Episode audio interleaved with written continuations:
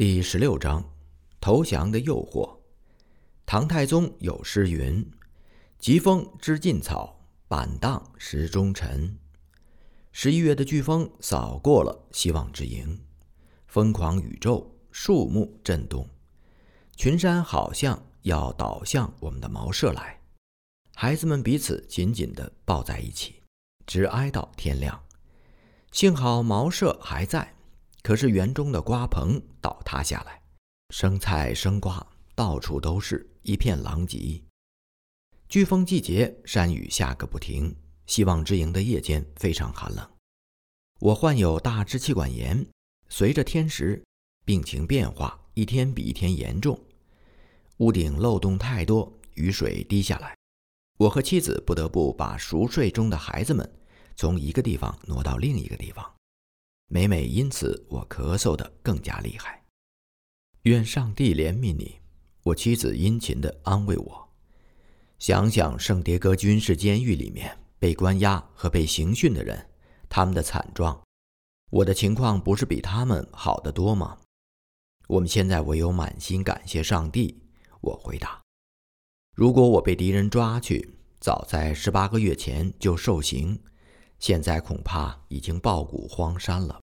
我接着说：“我不值得可怜，该可怜的是我妻子和孩子们，他们因为我而吃苦。用藤条串联起来的草搭的屋顶，好像船行在海洋中，随风起伏，随时有被吹去的可能。一个安静的深夜，我妻子把我推醒：‘你听见了吗？’她问。”我听得出来，那是来自屋顶的蛇的声音，不知是在呻吟还是在歌唱。一连几个晚上都是这样，直到有一天上午，我妻子看见一条蛇的尾巴垂在窗外。当时这条蛇的口中咬着一只甜蛙，行动迟缓。我妻子连忙招呼保姆瑞莎，瑞莎手拿木棍把蛇打死了。大家围观。见是一条青色的长蛇，我很高兴，夜间的屋顶不再会有蛇声，打扰我妻子的甜梦了。屋顶的蛇是没有了，但是我们所养的小猪却成为蛇报复的对象。一个大清早，我们发现一只小猪的镜像受伤，已经被毒蛇咬死。对于逃亡中穷困潦倒的我们来说，这可是一大笔损失。两年间艰苦奋斗，到现在一贫如洗。如今美军已经推进到俾斯麦群岛，直扑新几内亚。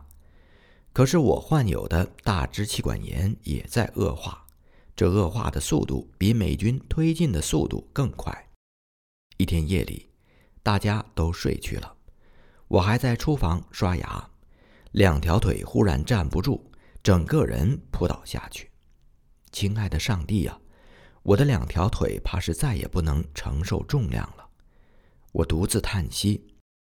见四下无人注意，我拖着患病的身体走入卧室，躺下来，数算逃亡的时间，已经过了二十三个月，一个月有如一年呢。第二天，亚锦洛太太回山中来探望大家，她见我脸色清白，体重减少。就没有和我说什么。入夜之后，在夜油灯昏暗微光之下，他和士兵低声耳语，有时侧眼看一看我。我料想他们在谈论和我相关的事情。告诉我，你们是不是谈到我的健康问题了？我问道。士兵点头。你们以为我会死在山中吗？听我这样一问，士兵和亚锦洛太太没有说话，证明我所预料的不差。你们两个都不对，我说，我没有医药是真的，每天营养不够是真的，病情一天比一天严重也是真的，但是上帝与我们同在同样是真的。我凭信心这样说，他们怎样想，我自然不能怪他们。每天清早。我都扛着锄头出入田间。亚锦洛太太回来的第二天对我说：“兄弟，你不习惯耕种，不要太过劳苦。”亲爱的姊妹，感谢您的关心，不要介意，我还担当的来。”我鼓起精神这样回答：“我必须刚强，以免影响全营的士气。”一天早上，我正在收拾菜蔬，忽然听到悲痛哭泣的声音，那是来自白芒草丛间。原来是瑞莎，她随我们进山，原本希望早日光复解放，如今又一个圣诞节快要来了，情形却越来越使她失望。援军离我们还是遥远，我的体力越来越衰弱，如何能支持得下去呢？何况一旦被日军逮捕，又会面临怎样的情形呢？这些烦恼统统压在心头，他忍不住放声大哭起来。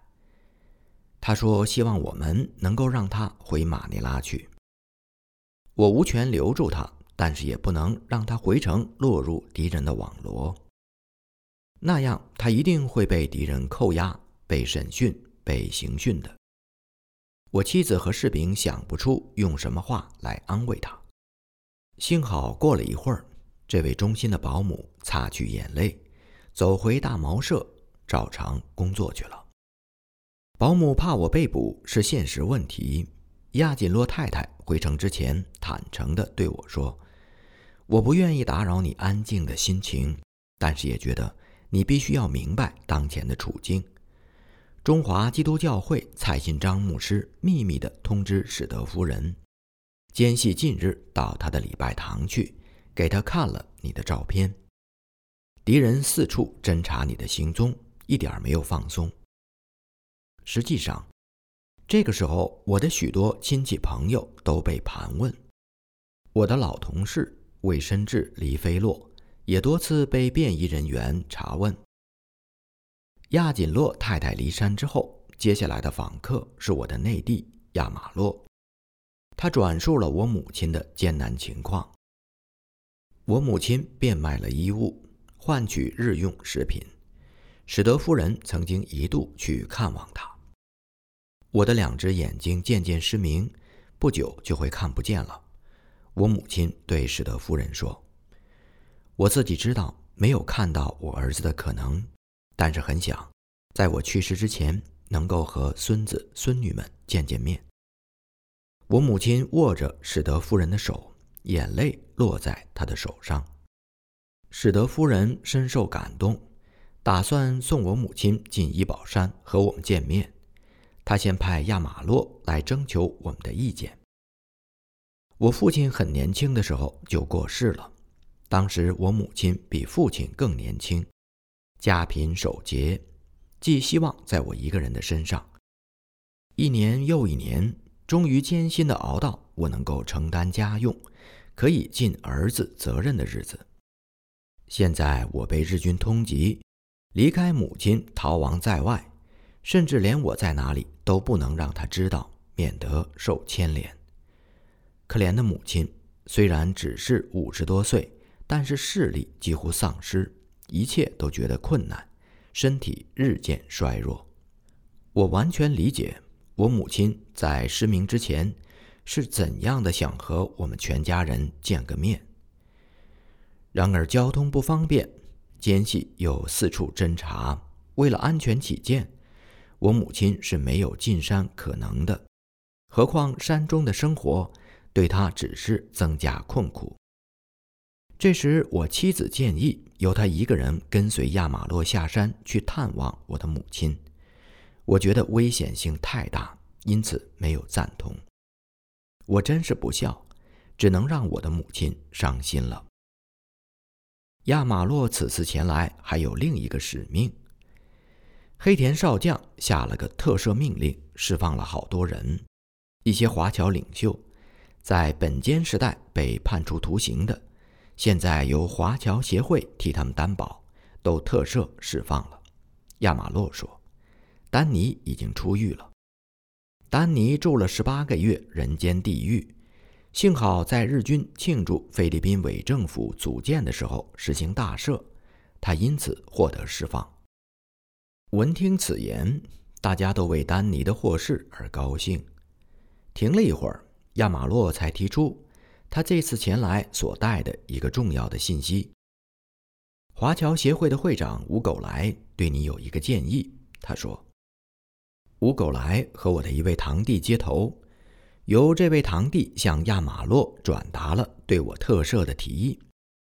我相信有一天美军会重返菲律宾，但可能是在几年之后了。”吴狗来坦诚地告诉我堂弟：“就算今天逃过了日本人的手，也活不到美军回来。”他人在山中，不是饿死就是病死。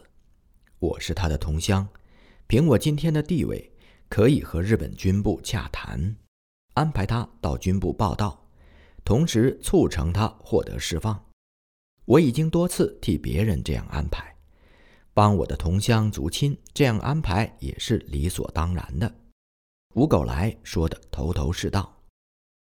在我的堂弟离开他的办公室之前，吴狗来特别强调，请令兄不单为自己着想，更要为家人着想。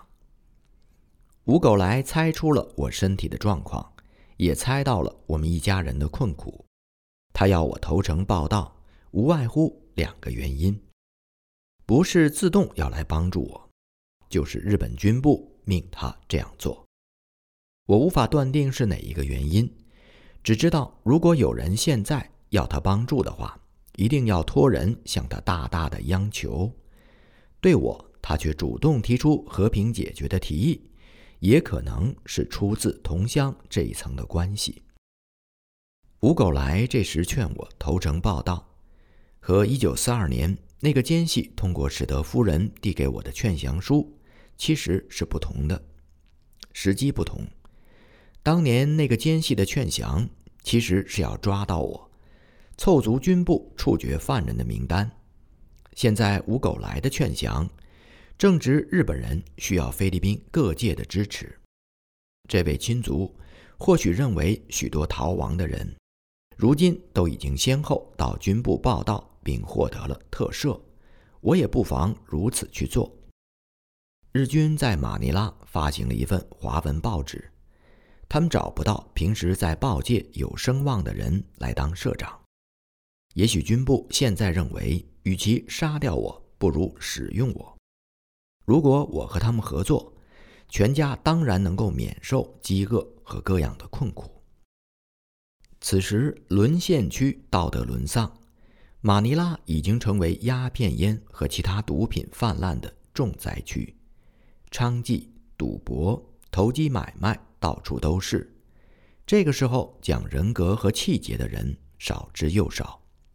唐太宗有诗云：“疾风知劲草，板荡识忠臣。”困苦与疾病交加，现在正是我最难忍受的时候，也是最容易动摇、接受诱惑的时候。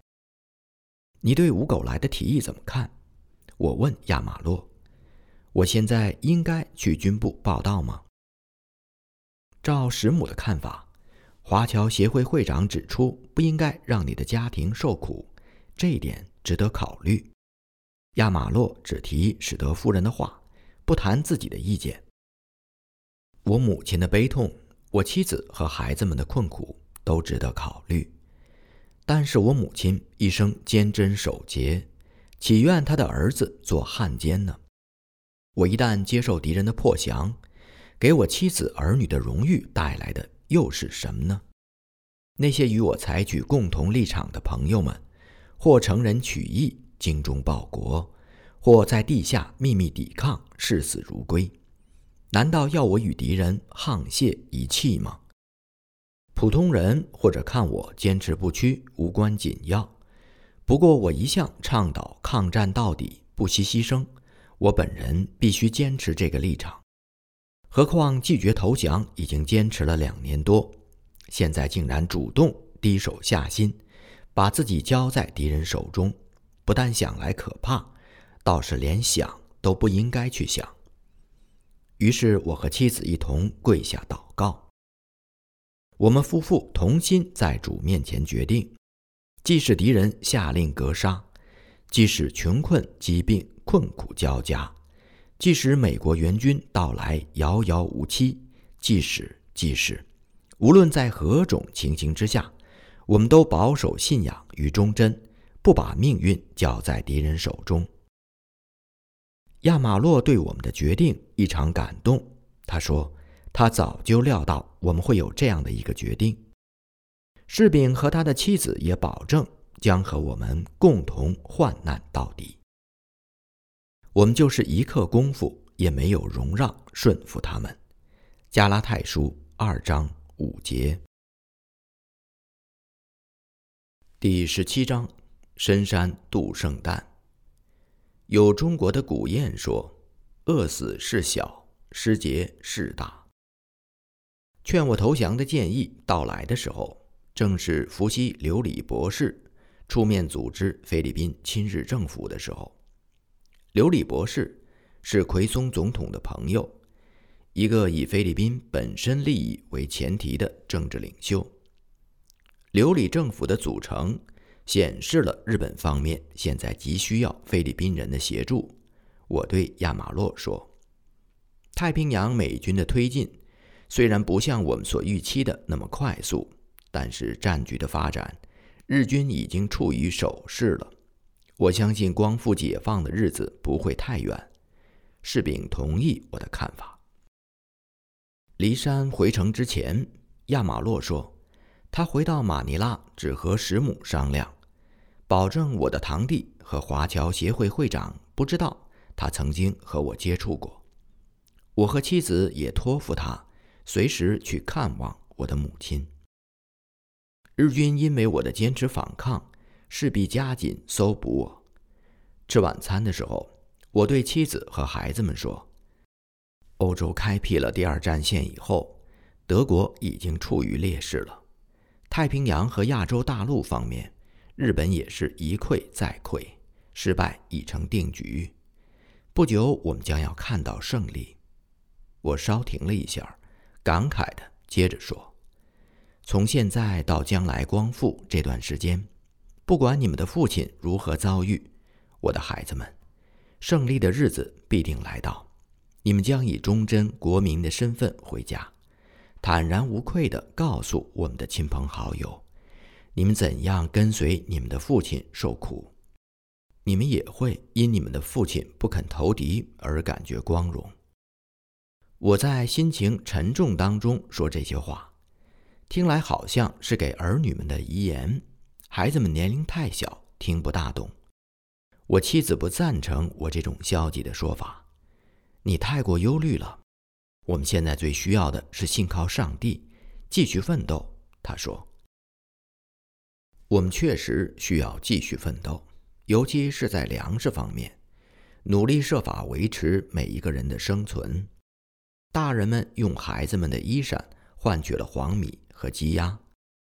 有一次，把我妻子的衣服换得了附近一个农民捕捉的野猪。我们希望把野猪。”养肥一点儿，不曾想第二天只留下了一条绳子。我妻子的衣服被换掉了，野猪也逃跑了。白米是不容易买到的，山区以及城中的贫苦人家只有吃地瓜、木薯和红椰子。我们不得不节食。我们用配给的办法，每个人每餐仅配有限的白饭和地瓜。一些杂菜，加一两条土香蕉。土香蕉有核，不容易吞咽。孩子们吃的时候要加一点点本地的赤糖饼，一起吞下去。饥饿迫使我和孩子们好几次去到已经挖过的田里，看看还有没有漏网的小地瓜在那里。幼小的敏尼和友安也参加这项工作。大家把手插入土中，遍地的翻来翻去。其实我只挖到一个小小的地瓜，一样的欣喜若狂。万尼渊说，他有一个朋友为日本人做事，愿意凭借他的关系为我们买些白米。士兵走进来对我说：“我立刻叫我妻子拿钱给士兵。”士兵刚要走出茅舍的时候，一句古训。忽然浮现在我脑海中，不饮盗泉之水。我立刻改变决定，把士兵叫了回来。为什么？士兵问。我们为什么拒绝投降，不和敌人合作，宁愿受苦住在山中呢？我反问他。因为我们坚持抗战的立场，不愿向敌人低头，对不对？我说。为什么到如今这个时候，反要托投敌分子去买几斗白米呢？不，亲爱的朋友，让我们束紧腰带吧。在山区和投敌分子打交道，可能没有别的人知道，可是扪心自问，会发现自己的良心过不去。事后，我安静下来思考，自己这样一个决定。确实让全营的男女老少失去了最重要的粮食。古谚语说：“饿死事小，失节事大。”有些人会说我们愚不可及，但在我们只有勉励自己这样做人。岁寒然后知松柏之后凋也。就在坛内的米马上见底儿的一个黄昏，亚锦洛太太的好弟弟望老光着脚挑着担子，内装着七斗米，从故乡繆辽沃进山来了，刚好接济了我们的急需。对他的一片爱心，大家真是感激不尽。因为耶和华以色列的神如此说：坛内的面必不减少。瓶里的油必不缺短，《列王记上》十七章十四节。我们向邻居农民买下了他们整个农田的地瓜，采用中国的古法，把地瓜先切片，在烈日底下晒成地瓜干，然后再收藏。拿刀切地瓜的人，切到手指头脱皮流血。拿地瓜去晒太阳的人，皮肤也免不了被阳光灼伤。孔子曾经赞扬他的弟子颜回甘心守道吃苦。孔子说：“贤哉回也！一箪食，一瓢饮，在路巷，人不堪其苦，回也不改其乐，贤哉回也！”使徒保罗在写给菲利比教会的信中说：“我并不是因缺乏说这话，我无论在什么境况都可以知足，这是我已经学会了。我知道怎样处卑贱，也知道怎样处丰富，或饱足，或饥饿，或有余，或缺乏，随是随在，我都得了秘诀。我靠着。”那加给我力量的，凡事都能做。菲利比书四章十一到十三节。我们就这样在艰难困苦中又度过了一年。我自己也不知道该怎样去解释内心的欣慰。一九四三年圣诞前夜，我们在希望之营燃起了篝火，大家聚集在一起庆祝圣诞。这是逃亡期间我们所度过的第二个圣诞节。虽然生活在旷野山林之中，但我们所持定的希望，和两千年前伯利恒旷野的牧人们在那个夜里盼望弥赛亚的到来是一样的火热。